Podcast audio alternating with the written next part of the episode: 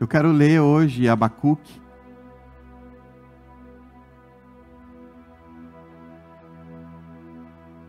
Capítulo 3,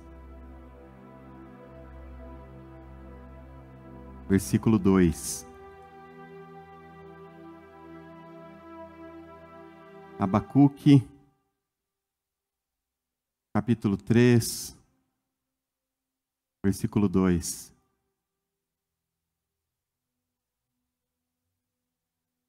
Um dos nossos banners tem esse versículo.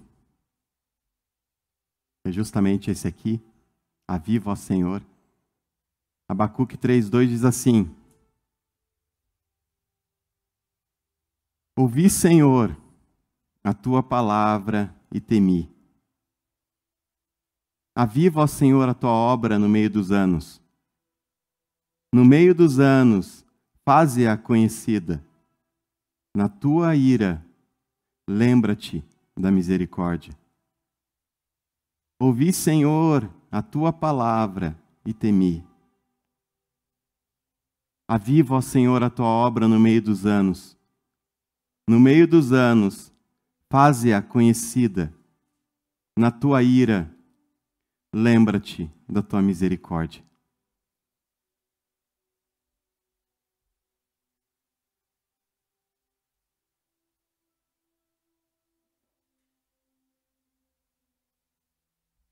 Irmãos, nós lemos o livro do profeta Abacuque. E o profeta Abacuque, eu tenho certeza que quando ele escreveu esse versículo, ele estava lembrando do que Deus já tinha feito em Israel. Muitos historiadores dizem que ele estava lembrando do avivamento que houve no rei, com o rei Josias, que é em Crônicas 35 e 34. Muitos falam que ele estava lembrando daquele tempo onde Deus estava operando de uma forma poderosa.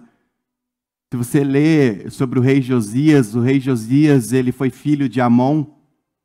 Amon, ele foi filho de Manassés. Manassés foi um dos piores reis de Israel idólatra, um rei que adorou vários deuses. Em nenhum momento ele honrou o Senhor, apenas no final da vida dele a gente vê que houve uma esperança, que ele acabou ali se arrependendo, mas a trajetória da vida to toda dele foi idolatria. E de repente Amon, filho de Manassés, ele pega o reinado e continua da mesma forma idolatrando vários deuses, é, vivendo totalmente fora daquilo que Deus tinha projetado para o povo dele. E diz que Amon ele reinou pouco tempo, porque ele logo ele foi destituído, foi morto. E de repente, dentro de todo esse contexto, aparece Josias, que é filho de Amon, com oito anos ele começa a reinar. Oito anos de idade se tornou rei. E Josias, ele poderia ter visto tudo que o pai, o avô dele fez, o pai dele fez, e continuado da mesma forma. Mas ele começou a ter um entendimento, algo começou a queimar no coração dele. E ele começou a entender que o povo de Israel não poderia mais viver da forma que estava. E de repente ele começa a fazer uma revolução em Israel. E diz que ele foi temente ao Senhor e andou em todos os caminhos do Senhor, como Davi. Não se desviou nem para a direita nem para a esquerda. Foi um rei que ele procurou viver a vontade do Senhor. E de repente ele pega os postes ídolos, os altares idólatras em Israel, e ele começa a destruir tudo. Ele começa a trazer uma purificação sobre Israel. Ele começa a trazer novamente a presença de Deus como prioridade para o povo. E Josias, ele começa a tirar os postes ídolos, ele começa a, a, a purificar o povo de Israel e ele começa a, a novamente a retornar retornar a ter temor de Deus. E diz que quando ele começa a reformar o templo, ele fala, vamos reformar o templo, ele encontra o livro da lei, e ele começa a ler o livro da lei e começa a falar, nós estamos totalmente errados. Nós estávamos vivendo totalmente contrária à vontade de Deus. E ele diz que ele leu o livro, ele diz que ele instituiu a Páscoa, começou a fazer as festas que o Senhor instituiu. E, e, e o povo de Israel, ele desperta para algo em Deus. Ele desperta para um novo momento no Senhor. E Deus ele começa a fazer algo, coisas grandiosas no meio do povo novamente. E o povo começa a buscar a face de Deus. E o povo ele começa a abandonar o pecado. E o povo ele começa a ter sede de Deus. E o povo de Israel volta a um tempo de glória. E diz que Abacuque, ele lembra de tudo isso porque ele estava vivendo um momento com o povo de Israel onde o povo estava totalmente depravado, totalmente imoral, o povo estava afastado novamente do Senhor.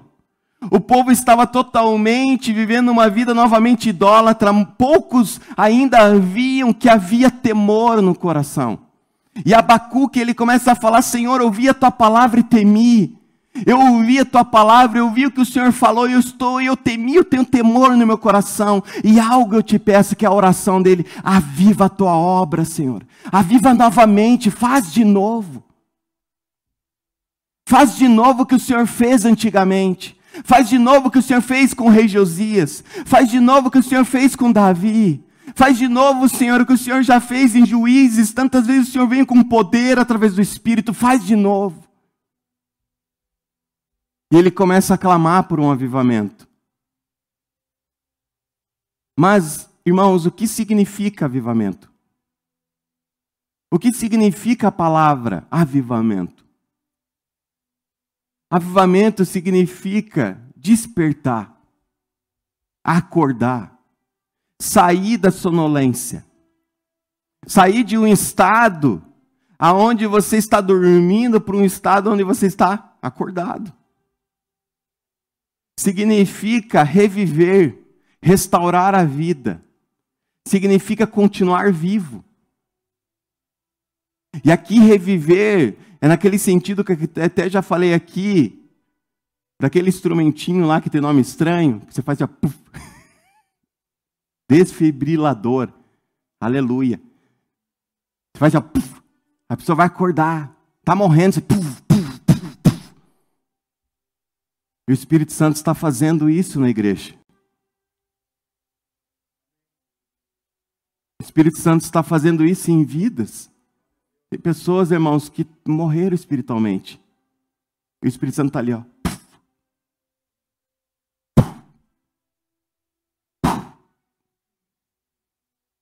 E de repente o coração começa. Ele fala, tá, vai, vai.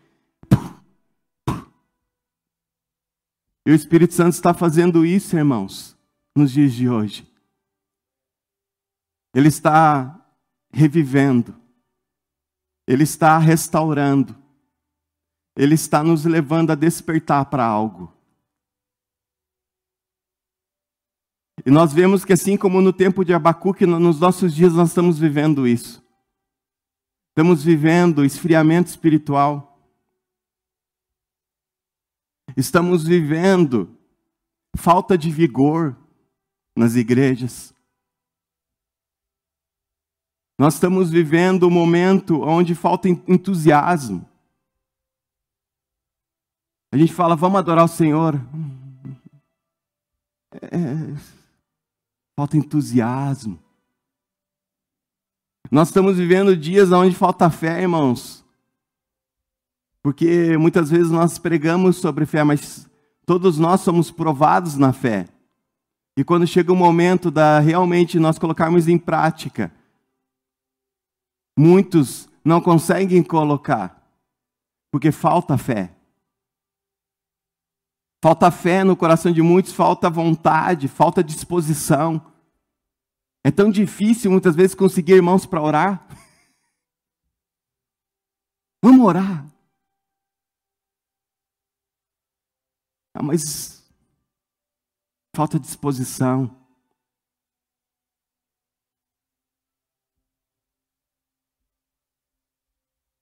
falta fervor. Nós queremos ouvir belas pregações. Nós queremos ouvir palavras de ânimo, palavras de alta ajuda. Você vai vencer. Deus te ama. E Ele te ama mesmo. E realmente nós vamos vencer nele. Mas é isso que nós queremos ouvir somente, irmãos. Não estou falando vocês, quando estou falando, estou falando da igreja. Quando estou falando aqui, irmãos, não estou falando da viva, nós estou falando de toda a igreja. Então nós vemos que nós estamos vivendo dias aonde os pastores, os líderes, eles não têm mais temor, irmãos. Eles pregam a palavra de santidade, saem da igreja e vão para prostíbulos. Ministros de louvor que acabaram de adorar o Senhor saem da igreja e vão para motéis.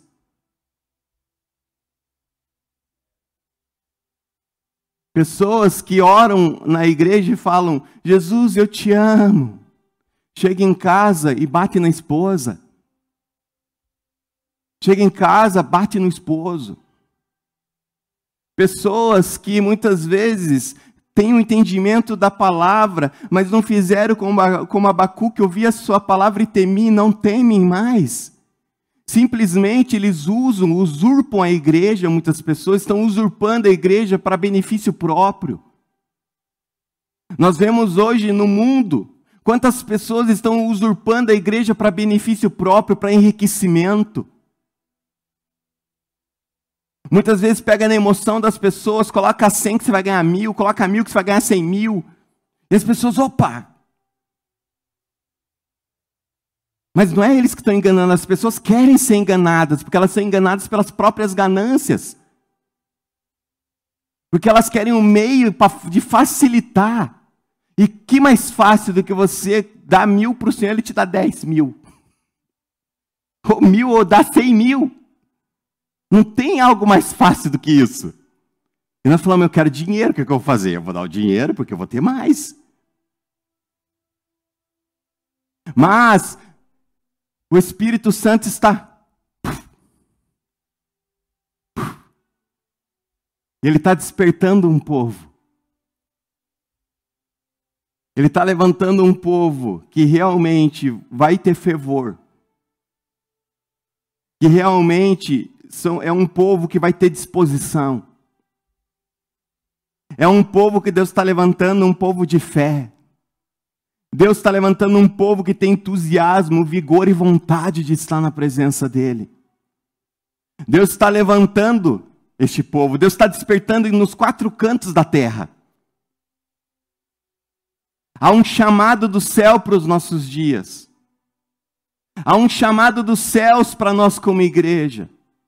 É tempo de nós sairmos de um comodismo.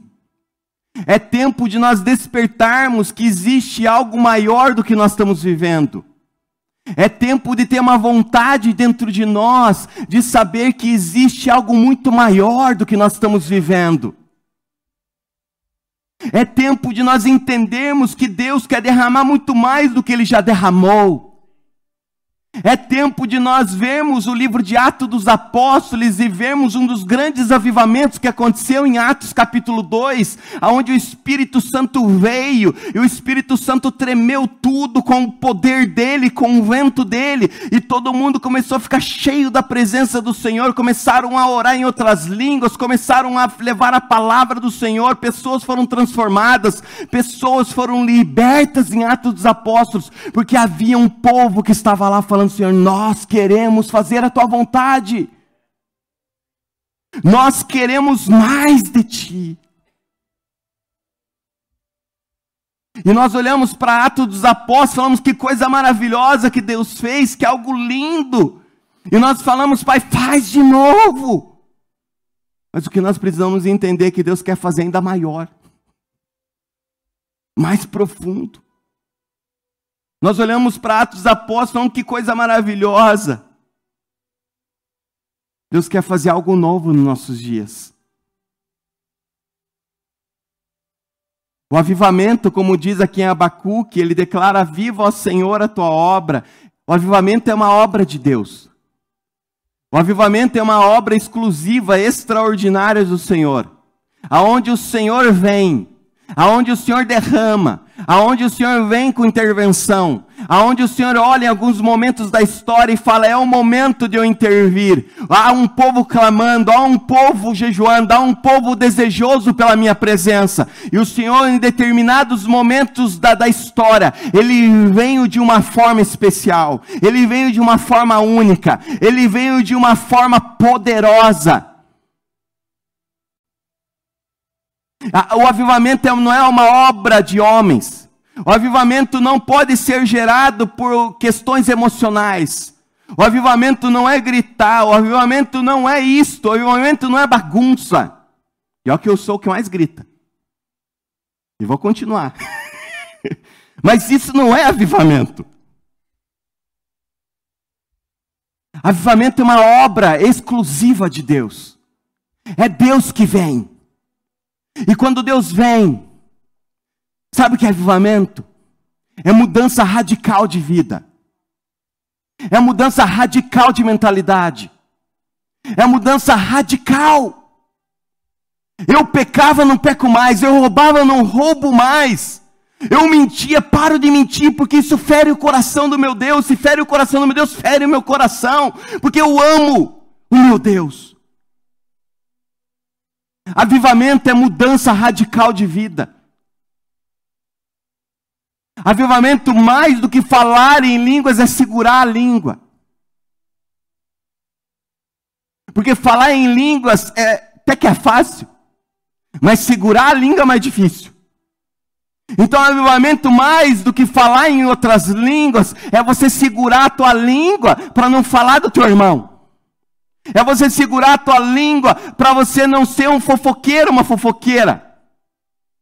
Porque não vem de Deus, então é uma mudança radical de mente. Você começa a mudar, você para, para de ficar reclamando, para de ficar murmurando, e você começa a entender o Deus que você adora, o Deus que você busca, o Deus que você cultua, e Ele é poderoso para mudar qualquer circunstância, Ele está no controle de todas as coisas, todas as coisas cooperam para o bem daqueles que amam o Senhor. Se eu amo o Senhor, estou no propósito dEle, estou na vontade dEle, o que está acontecendo na minha vida está contribuindo para o meu bem porque Ele é bom.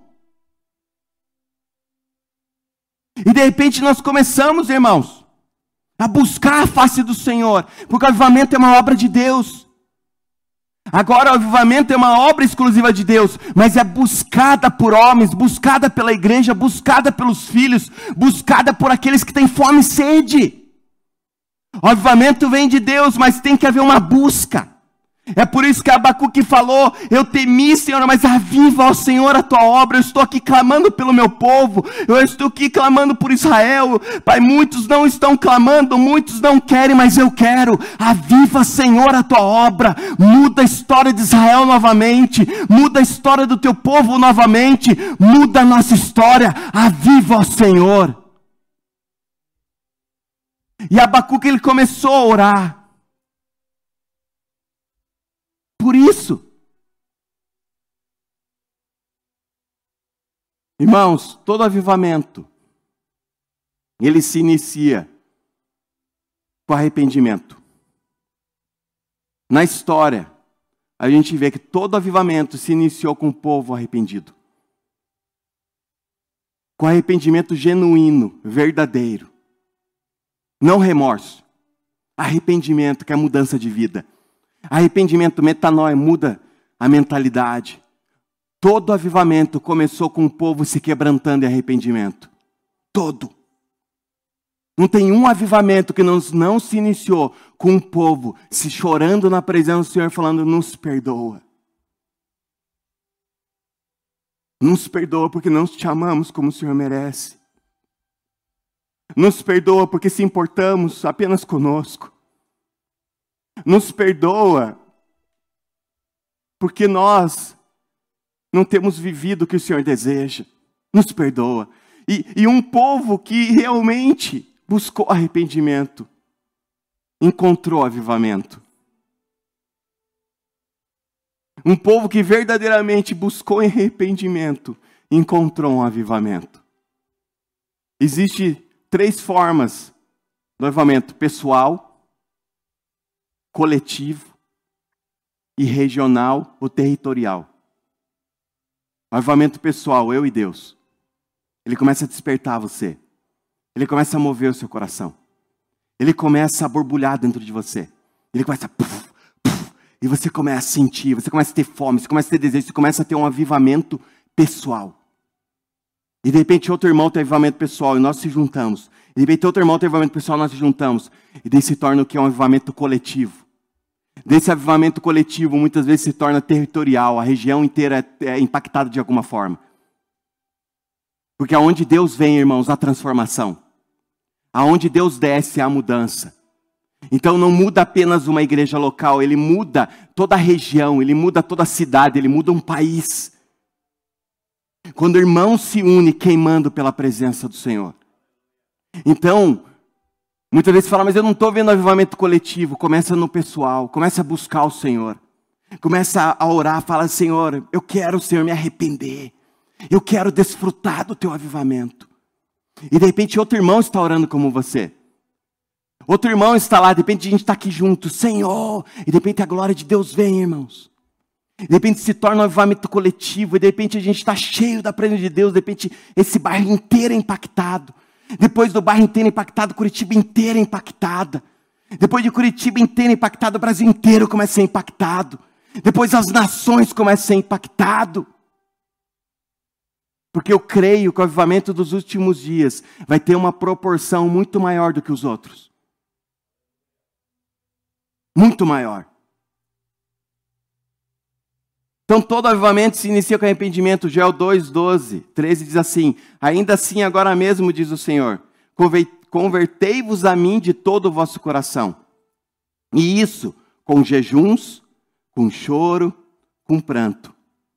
Rasgai o vosso coração e não as vossas vestes. Convertei-vos ao Senhor vosso Deus, porque Ele é misericordioso e compassivo e tardio em irar-se e grande em benignidade. E se arrepende do mal. Convertei-vos, se arrependei. Antigamente, quando o povo mostrava quebrantamento, eles pegavam e rasgavam as vestes, pegava pó do chão, jogava para cima, tudo para simbolizar um ato de arrependimento, um ato de humilhação. Deus está falando aqui: rasgai o vosso coração, e não as vossas vestes. Porque era um ato que já não tinha mais o sentido verdadeiro, porque não partia de um coração sincero. Então o Senhor está falando: não rasgue mais as vestes, não jogue pó para cima. O que eu quero é o coração de vocês rasgados em minha presença. O que eu quero não é apenas vocês ficar gritando, o que eu quero é realmente um sentimento sincero que flua do seu coração. Se arrependam, convertam-se a mim e eu vou mudar a história de vocês. Segunda Crônica 7,13 é um, um dos versículos mais conhecidos, e 14 diz, se eu fechar os céus, Salomão orou, Senhor, eu, nós queremos a tua presença, mas nós vamos errar. Em algum momento nós vamos errar. E o Senhor fala para Salomão, quando ele está respondendo a oração, quando estava ali sendo dedicado o templo ao Senhor: Se eu fechar os céus e não houver chuva, ou se ordenar aos gafanhotos que consumam a terra, ou se eu enviar a peste entre o meu povo. Ele está falando, se isso acontecer, se fechar o céu, não sentirem mais a minha presença como antes. Se o meu povo, que se chama pelo meu nome, se humilhar e orar e buscar a minha face e se converter dos seus maus caminhos, então eu ouvirei dos céus e perdoarei os seus pecados e sararei a sua terra. Arrependimento genuíno traz mudanças radicais. O Senhor falou: se o meu povo, vocês, eu, nós, se nós nos humilhar, se nós orarmos, se nós buscarmos a face de nosso Deus, se nós nos arrependermos dos nossos maus caminhos. O Senhor fala, então eu ouvirei dos céus, eu perdoarei vocês, porque Deus tem perdão para nós, todos os dias, todo momento, então eu perdoarei vocês. E não apenas perdoarei vocês, eu sararei a terra de vocês.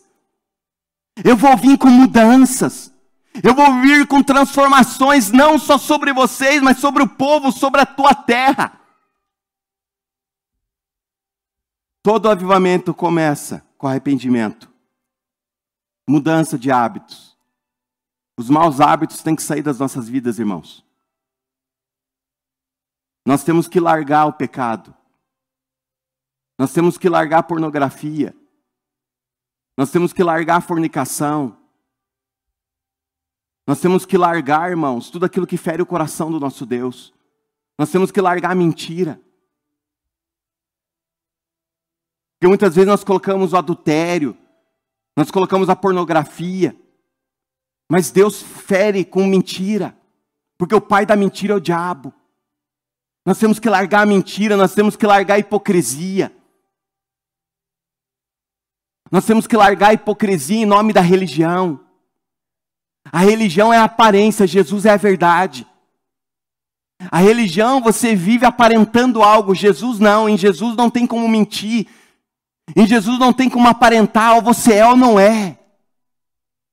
Agora, na religião, você pode aparentar as coisas, na religião você pode ali aparentar ser piedoso, mas seu coração não é piedoso. Mas diante da religião, você é um bom homem, você é uma boa mulher.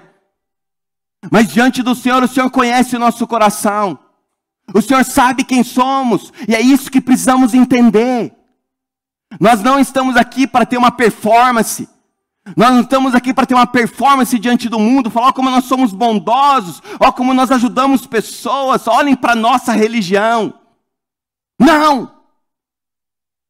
Nós estamos aqui para mostrar que existe um Deus, que existe um Senhor, que existe um Espírito Santo que ainda atua na terra e transforma verdadeiramente vidas. Se eu sou bom, não é porque eu sou bom, é porque Deus me faz ser bom.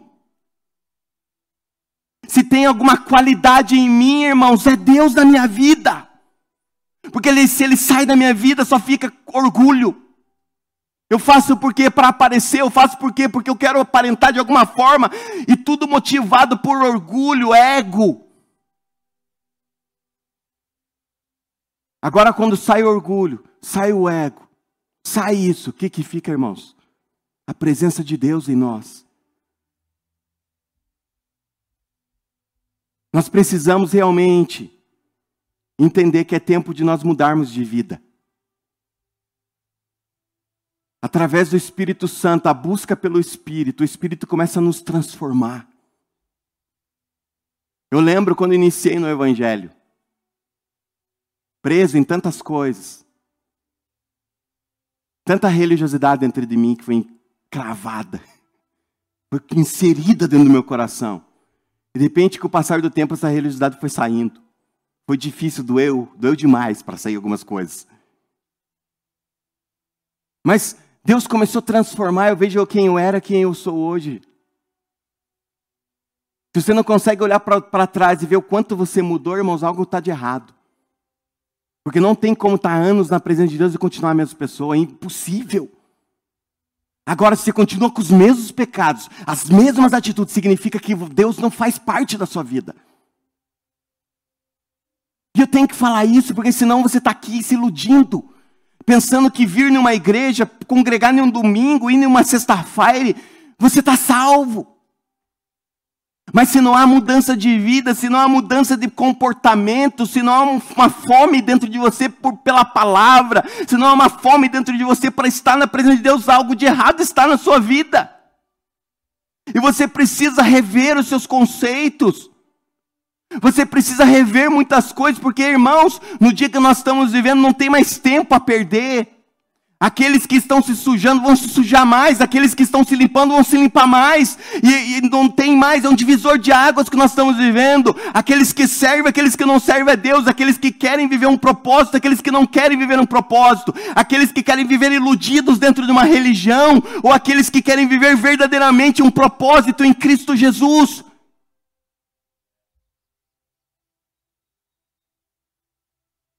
Nós precisamos entender isso. E é com temor que eu falo para os irmãos. Porque, irmãos, nós não queremos que ninguém perca o que Deus está para fazer. Quem está entendendo diz amém.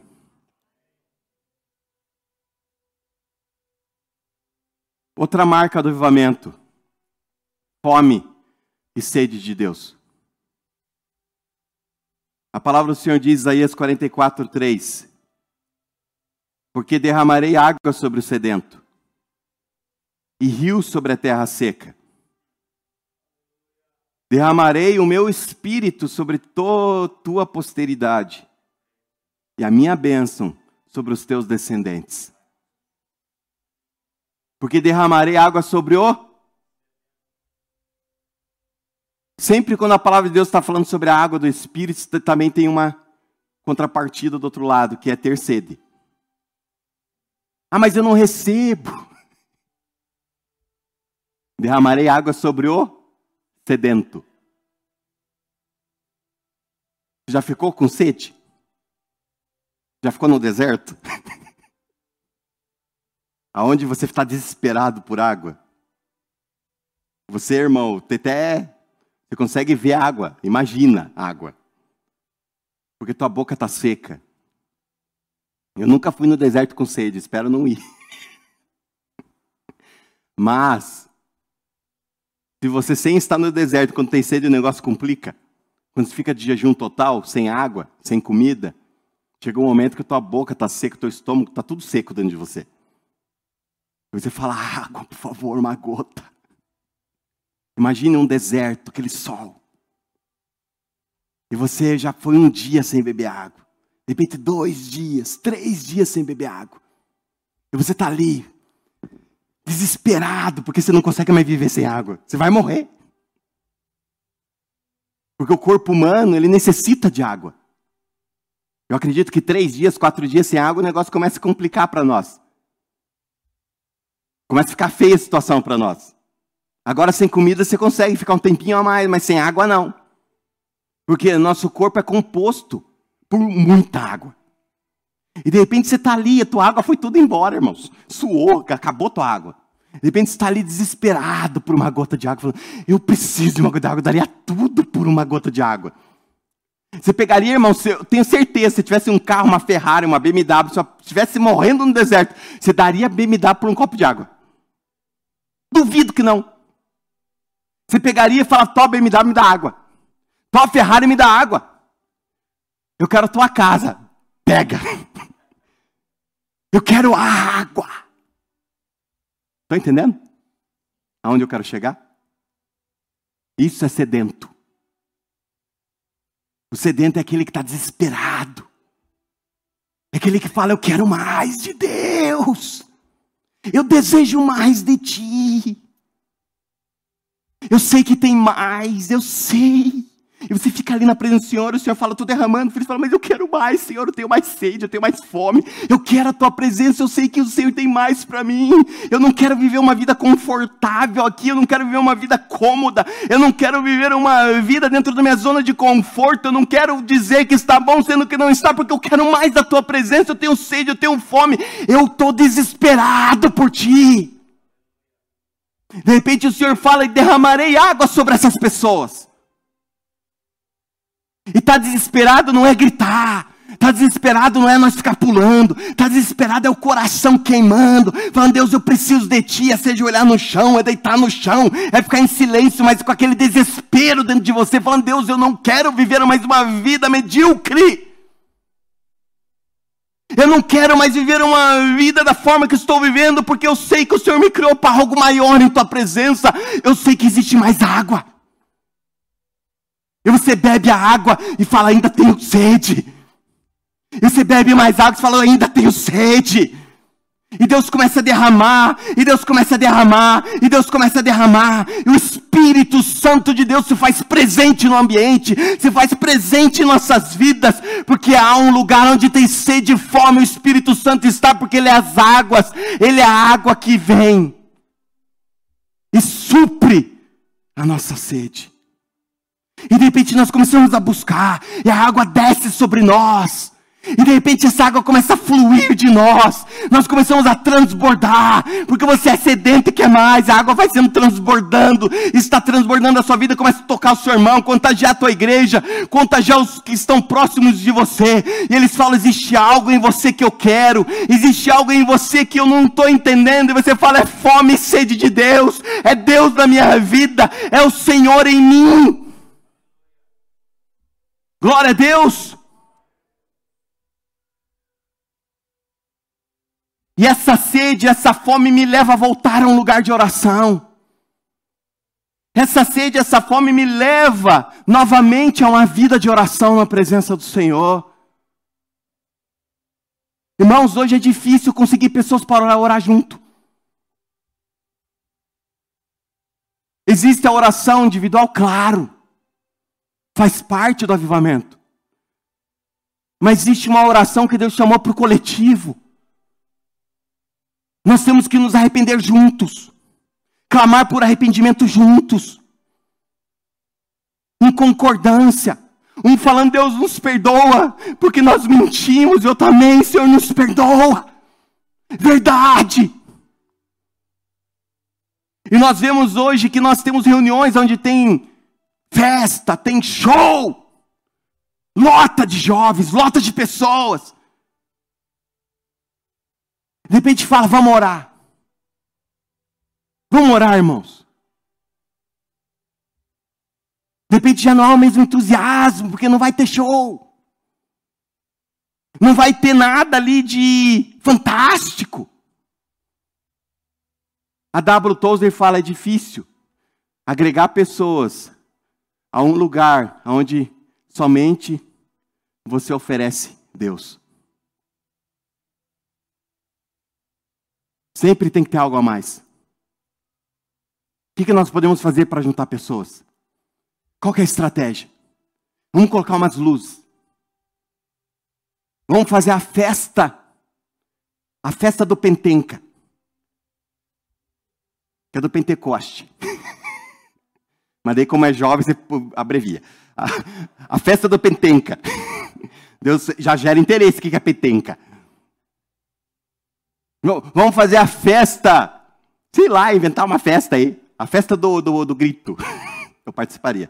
Festa do grito. O que, que vai ter lá? Vai ter pessoa gritando, vai ter um, um, um som da pesada, irmão.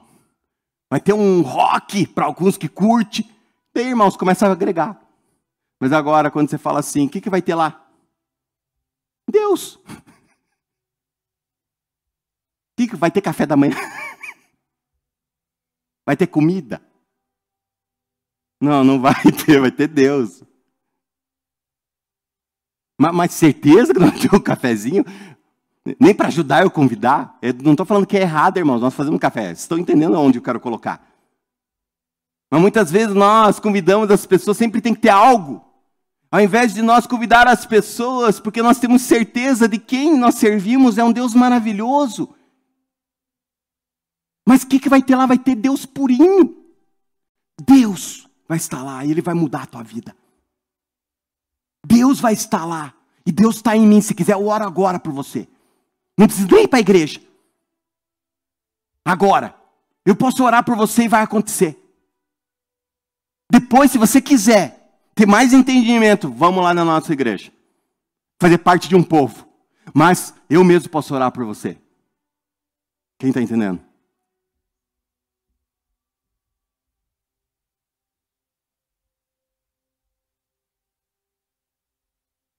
Nós temos que largar, irmãos, as nossas desculpas. Nós podemos arrumar desculpa para tudo na vida. Tudo, tudo. Por que você não busca Deus? Tenho trabalhado muito. Levanta antes, irmão. Mas eu trabalho até as nove, levanta às seis horas da manhã. Quer um avivamento? Quer realmente algo de Deus na sua vida? Eu não gosto de falar pagar um preço. Porque não existe preço. Não existe nada melhor do que Deus. Que preço que é esse? Mas existe disposição e esforço no reino. Que é algo de Deus, é necessário esforço. Agora as pessoas querem Deus, mas não querem se esforçar por nada. A salvação é de graça. A salvação é uma graça que Deus derramou sobre nós. Não merecemos, Ele derramou. É apenas eu aceito.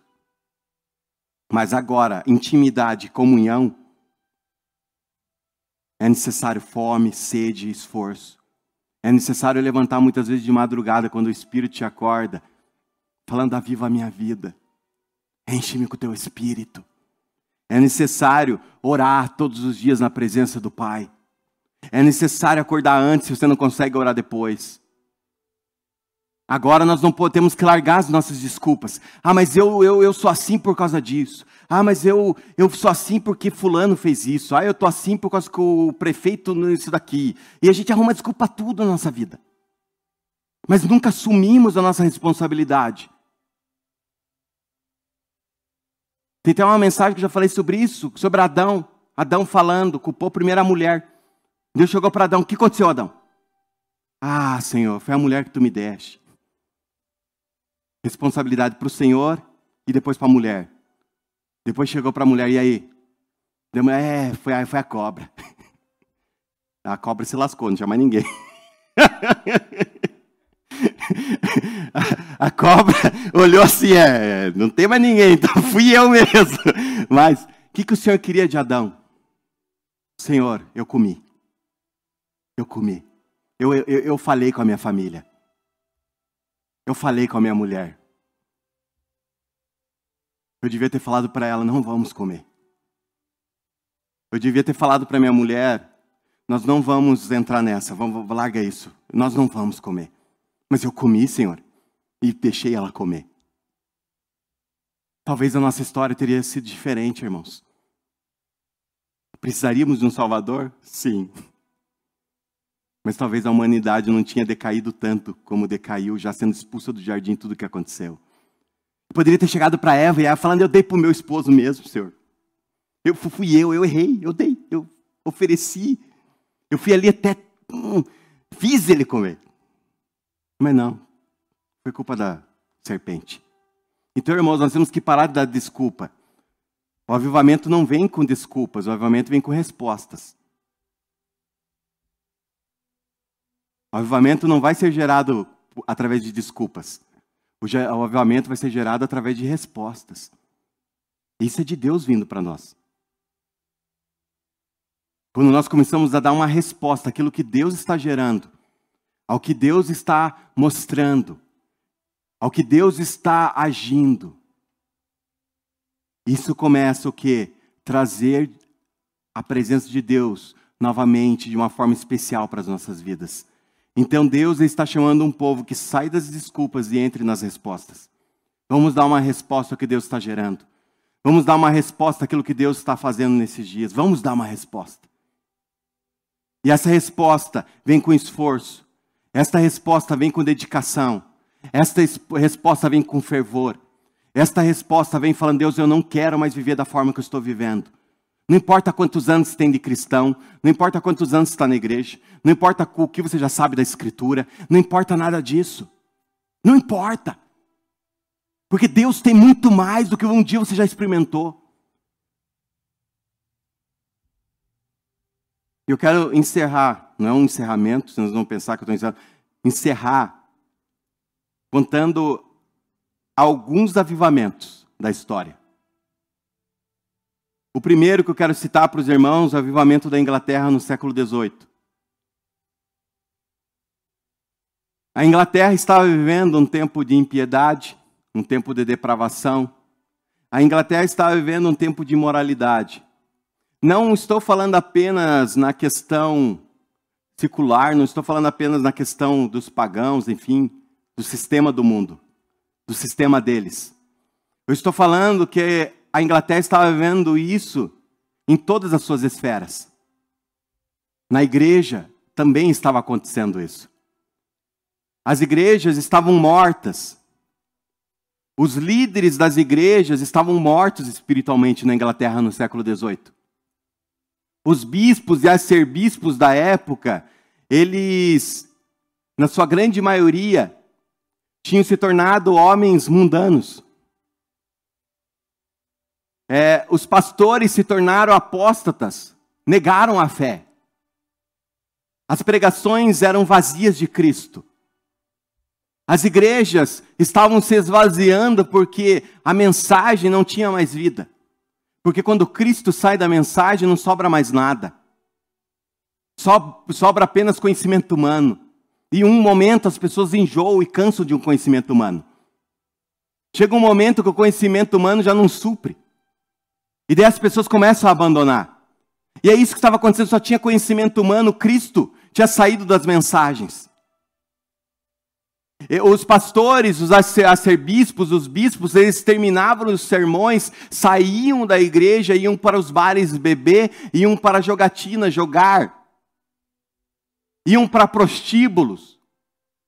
Terminavam o sermão, e isso acontece nos dias de hoje, irmãos. Como eu falei no começo, mas naquela época estava acontecendo.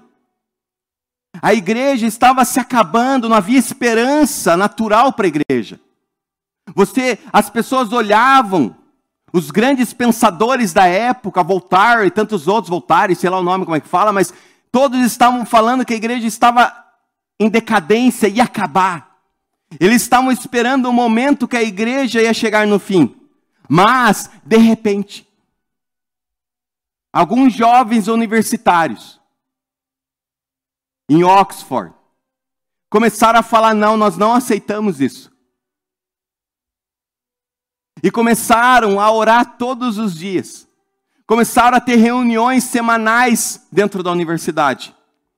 E esses jovens juntos, eles começaram a orar, falando: Deus nos perdoa a Inglaterra. Deus muda a Inglaterra. Deus aviva a Inglaterra. Deus enche as nossas vidas com o teu espírito. Deus nos enche da tua presença. Nós não aceitamos a decadência da tua igreja, porque a tua igreja, Pai, não vai cair. E eles começaram a buscar a presença do Senhor. Eles começaram a, a, confessar os seus pecados, eles começaram a chorar diante de Deus, semanalmente se reunindo. E de repente, numa reunião de oração, em 31 de dezembro de 1739, às três horas da manhã, o céu tocou a terra. o Espírito soprou de novo. E naquela reunião estava John Wesley. Naquela reunião estava George Utfield. Naquela reunião estava Carlos Wesley. Homens que impactaram a Inglaterra. Três horas da manhã, eles foram impactados de tal forma que eles saíram para pregar. E eles começaram a pregar nas praças. Eles começaram a pregar em todos os lugares, nas catedrais, nas igrejas, aonde eles iam. Uma multidão ia para ouvir. Uma multidão ia para escutar. Diz que nas praças as pessoas iam ali disputando lugar para ouvir o sermão de John Wesley. Porque, irmãos, homens que realmente queriam ver o país deles sendo transformados Homens que realmente queriam ter a vida deles sendo impactada de alguma forma. E eles começavam a orar, falando: Deus, aviva a Inglaterra, aviva, enche-nos com o teu espírito. E as pessoas começaram a ficar famintas por Deus, e as pessoas queriam ouvir, queriam de alguma forma, porque, irmãos, Cristo atrai pessoas. Não precisamos enfeitar a mensagem, Cristo atrai as pessoas. Ah, mas as, não, Cristo atrai as pessoas. E eles começaram a pregar Jesus, cheios do Espírito Santo, e as pessoas ali começavam a buscar a presença do Senhor. Eu quero ler que diz na, na biografia desse avivamento: diz, tornou-se comum nesses cultos os pecadores acharem-se tão angustiados que gritavam e gemiam. Não é de admirar que centenas de pecadores gemessem, gritassem, caíssem ao chão como mortos, quando o Espírito Santo os levava a sentir a presença de Deus. Multidões de perdidos, assim, tornavam-se novas criaturas em Cristo Jesus, através das pregações de John Wesley, George Whitefield e dos louvores de Carlos Wesley. Esse foi um dos avivamentos da história. Outro avivamento, Jonathan Edwards. O grande sermão que ele pregou em 1740. Ele pregou o sermão Pecadores na mão de um Deus irado. E estava também vivendo, a Nova Inglaterra, é os Estados Unidos, estava vivendo um tempo difícil espiritualmente. Todos ali mortos espiritualmente, mas John Wesley, ele fala: Senhor, eu quero, dai-me a Nova Inglaterra, dai-me os Estados Unidos. E diz que ele não dormiu e nem comeu por três noites orando, falando: Me dá a Inglaterra, a Nova Inglaterra. Me dá a Nova Inglaterra. Isso não é esforço, irmãos? Isso não é dedicação? Três noites sem comer, sem dormir. E dele foi para o sermão no quarto dia. E como nós sabemos na biografia de Jonathan Edwards, normalmente ele lia o sermão. As pessoas não gostam muitas vezes, mas o Jonathan Edwards era uma pessoa que ele escrevia todo o sermão e lia. E dele pegou o sermão. E ele começou a ler o sermão. E daí o povo, ao entrar no culto, se mostrava indiferente, como sempre. Iam entrando, sentando. Tamo aí. Tamo aí. Daí sentava, tudo indiferente. Foi isso que estava acontecendo. E ele ali, esperando. De repente, as pessoas desrespeitosas, diante da presença de Deus, e ele ali esperando. De repente, ele pegou e começou a ler o sermão. E quando ele começou a pregar, no púlpito, o sermão, o semblante das pessoas começou a mudar. Algo começou a fluir naquele lugar. E, e, e, no meio do sermão, diz que levantou alguns homens dizendo: Para! Por favor, para! Eu me arrependo! Eu quero! Eu quero mudar de vida. E diz que vinham no púlpito e começavam ali se ajoelhar, falando: Para! E ele continuou lendo. E ele continuou lendo e outras pessoas começaram a se agarrar nos pilares da igreja. Falando: o juízo final chegou. Para, Jonatas! Para! O juízo final chegou. Nós estamos perdidos. Tem misericórdia de nós, Senhor. Tem misericórdia de nós, Senhor. Tem misericórdia de nós, Senhor. E o povo começou a gemer, o povo começou a gritar, o povo começou a falar: Pai, nos perdoa, nos perdoa, nos perdoa. E Jonathan Edwards continuou. E diz que naquela noite, irmãos, muitas pessoas voltaram para casa. Não conseguiram dormir. Passaram noites em claro, falando: Deus, compaixão de nós. Deus, tem misericórdia das nossas vidas. E diz que ali, a cidade onde John, Jonathan Edwards pregou, começou a haver mudança em tudo. As pessoas saíam do trabalho e iam orar. As pessoas saíam dos seus afazeres e iam para a igreja. As pessoas saíram dos seus afazeres e começaram a falar: Eu quero mais de Deus. Jonathan Edwards, o que eu faço agora? O que, que a gente faz? E eles iam: O que, que a gente faz? E Edwards fala: Vamos buscar o Senhor. E houve um grande despertar na igreja na época de Jonathan Edwards. Um homem, irmãos. Um homem. Se esforçou e fez o que estava queimando dentro de, dele.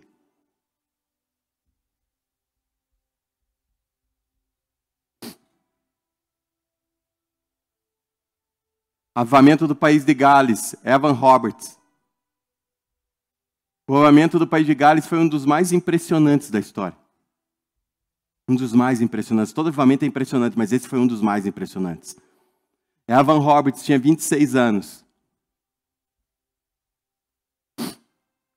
E ele orava todos os dias: enche-me com o teu espírito, Senhor. E ele começou na igreja com poucas pessoas falando: enche-nos com o teu espírito, enche-nos com o teu espírito, enche-nos com o teu espírito, enche-nos com o teu espírito, enche-nos com o teu espírito. É a única oração que eles faziam.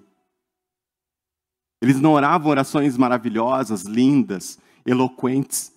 Eles oravam simplesmente isso: enche-nos com o teu espírito, nos dá Gales, nos dá Gales, enche-nos com o teu espírito, nos dá o país de Gales, nos dá o país de Gales. E de repente, Deus ouviu esses homens. O Espírito Santo vem de tal forma no país de Gales, foi um, foi, foi um dos avamentos que impactou uma nação. Mais de 100 mil pessoas se converteram. Mais de 100 mil pessoas se dedicaram ao Senhor. Diz que as pessoas nos bares, eles iam beber. Pessoas que eram alcoólatras. Eles pegavam, quando eles iam colocar na boca, eles não conseguiam. Eles largavam e iam correndo para a igreja. Falando, eu quero mudar de vida. Diz que as pessoas na ruas, os juízes davam luva branca para as pessoas, porque não havia mais crimes. O crime se cessou. As prisões começaram a ficar vazias. Os fóruns, os juízes não sabiam mais o que fazer porque ninguém mais aparecia. Porque o crime cessou, irmãos. Porque um homem, junto com outras pessoas, começaram a clamar: enche-nos com o teu espírito, nos dá o país de Gales. E o país de Gales foi impactado pela presença maravilhosa do Espírito Santo. Um jovem faminto. Um jovem. E o último, o avivamento da Rua Azusa, que aconteceu em 1906. O avivamento da Rua Azusa tem um homem que é o símbolo desse avivamento, que é William Seymour, que era um negro Naquela época nós sabemos que o, a discriminação que havia nos Estados Unidos. E diz que uma das histórias que o William Seymour ele queria fazer a universidade, aprender mais da palavra, se tornar um, um pastor que tinha um entendimento teológico, e diz que ele foi procurar uma universidade na cidade onde ele morava e só tinha universidade para brancos. E ele falou: Mas eu quero aprender, me deixe. Eu quero. Ele diz que aceitaram ele, mas ele tinha que ficar no corredor, fora da porta, ouvindo. E ele ficava ali no corredor ouvindo, aprendendo. E de repente ele se reuniu com alguns irmãos na casa da família Asbury, na rua Bonnie Bray, no norte. E diz que ele se reuniu ali com sete pessoas nessa casa e começaram a orar. Nos enche com o teu espírito. Nos enche com o teu espírito. Nos enche com o teu espírito. E na noite de 6 de abril de 1906, o Espírito Santo vem de tal forma naquela casa. Eles ficaram embriagados pela presença do Senhor. E ali se iniciou o avivamento da Rua Azusa. Por que é avivamento da Rua Azusa? Logo a multidão se tornou muito grande. E todos estavam falando em outras línguas, gritando, cantando, gemendo. Finalmente, a varanda caiu, forçando o grupo a buscar um novo lugar de reunião. Um morador do bairro descreveu os acontecimentos da Bonnie Bray com as seguintes palavras: Eles gritaram três dias e três noites. Era a época da Páscoa. As pessoas vinham de todas as partes. Na manhã seguinte não havia como chegar perto da casa. Assim que as pessoas chegavam perto, elas caíam sob o poder de Deus. E a cidade inteira foi impactada. Eles gritaram tanto, pularam que a base da casa cedeu, mas ninguém ficou ferido. Irmão, eles ficaram tão ali, pá, power no Senhor que nem a casa aguentou. E de repente, eles não tinham mais onde se reunir. a casa caiu. O que eles fizeram? O grupo da rua Bonnie Bray acabou encontrando o edifício disponível no número 312 da Rua Azusa. E eles realizaram sua primeira reunião em 14 de abril de 1906, aonde começou ali a caber mais pessoas. E diz que William Seymour, quando ele chegou no local, era um prédio, uma, um edifício caindo dos pedaços. Eles não tinham dinheiro. Era caindo dos pedaços. Diz que eles deram uma ajeitadinha. E daí não tinha púlpito que nem hoje, irmãos. Lindo. Ele pegou ali umas caixinhas, colocou que tinha, colocou a Bíblia em cima e começou a pregar. Os irmãos, não tinha som. Não tinha sure. Não tinha. Não tinha aqui o violão que nós temos aqui, o Takamine. Não tinha. Tinha ali uma violinha, tinha ali o gogó.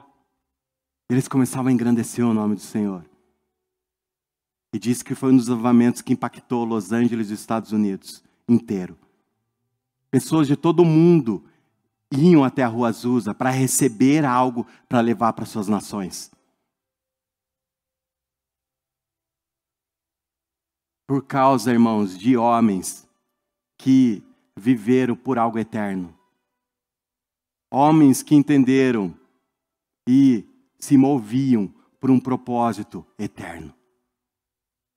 Agora nós temos sons. Agora nós vemos igrejas que têm do bom e do melhor. Nós temos coisinhas, irmãos, que são boas. Mas tem igrejas que têm o melhor som, o melhor microfone da última geração. Tem ar-condicionado. A salinha das crianças são palácios. A igreja é um brinco. Mas aonde está o Espírito? Aonde está Jesus? Jesus não está nessa caixa de som. Jesus não está nesses instrumentos. Jesus não está, irmãos, nesse microfone, nesse computador. Jesus não está aqui. Ele está aí, está aqui. Se nós se reunir ali fora, ele vai estar tá ali. Muitas vezes a gente fica preocupado com tantas coisas, irmãos. Sendo que a única coisa que a gente tinha que se preocupar é se ele está aqui ou não se nós estamos agradando a Ele ou não.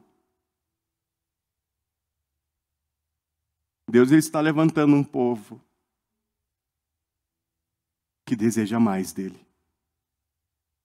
Um povo que vai orar: Aviva, ó Senhor. Aviva, ó Senhor. Aviva a minha vida. Muda a minha vida.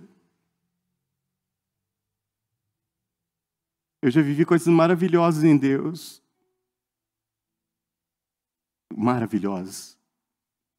Deus já fez tanto por mim.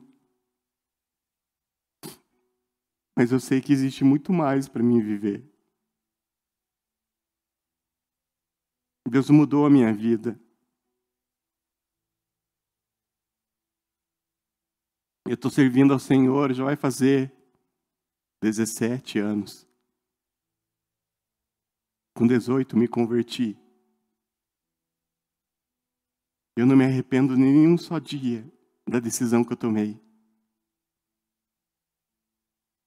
Eu estava perdido, era um jovem rebelde, mas um dia o Espírito Santo me tocou. E aquele fogo que ele queimou no primeiro dia, continua queimando aqui. Eu o amo. Eu sei que eu nunca vou experimentar nada melhor do que isso. Nós precisamos voltar, irmãos, ao primeiro amor. Nós precisamos deixar a teologia cair. O que eu sei, o que eu deixo de saber. O que a gente precisa de Deus. O que a gente precisa é orar e falar: Jesus, nos enche. A igreja precisa do noivo. A igreja precisa de Jesus. Nós precisamos da presença dele. Nós podemos orar, irmãos. Enche-nos com o teu espírito.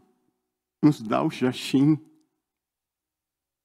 Pai, podemos ser mais ousados e falar: enche-nos com o teu espírito. Nos dá Curitiba. Podemos ser mais ousados e falar: enche-nos com o teu espírito. Nos dá o Brasil. Ou podemos ser mais ousados e falar: Senhor, enche-nos com o teu espírito e nos dá também as nações.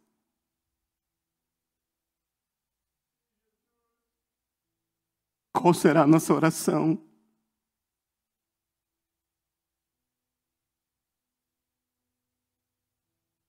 Enche-nos com o teu espírito, Pai.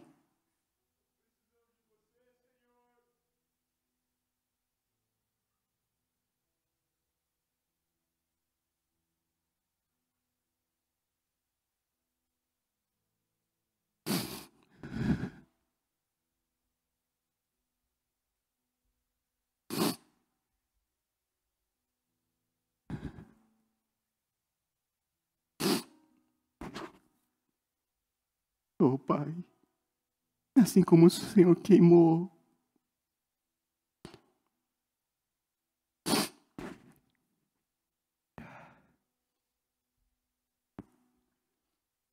Assim como o Senhor queimou na Inglaterra.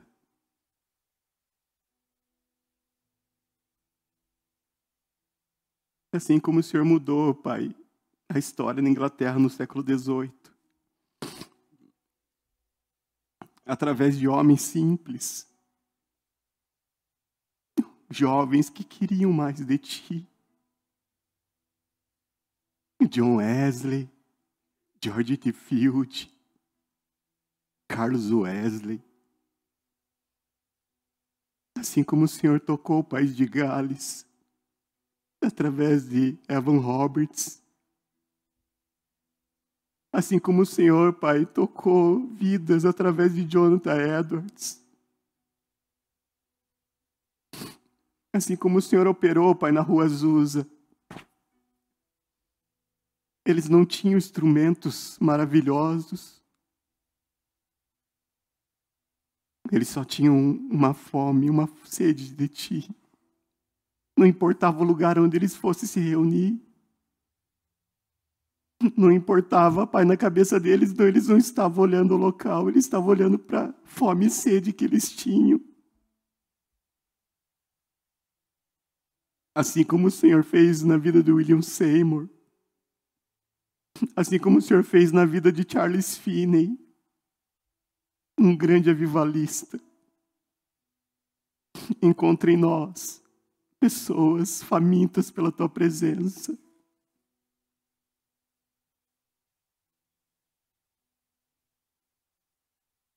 Enche-nos com o teu espírito.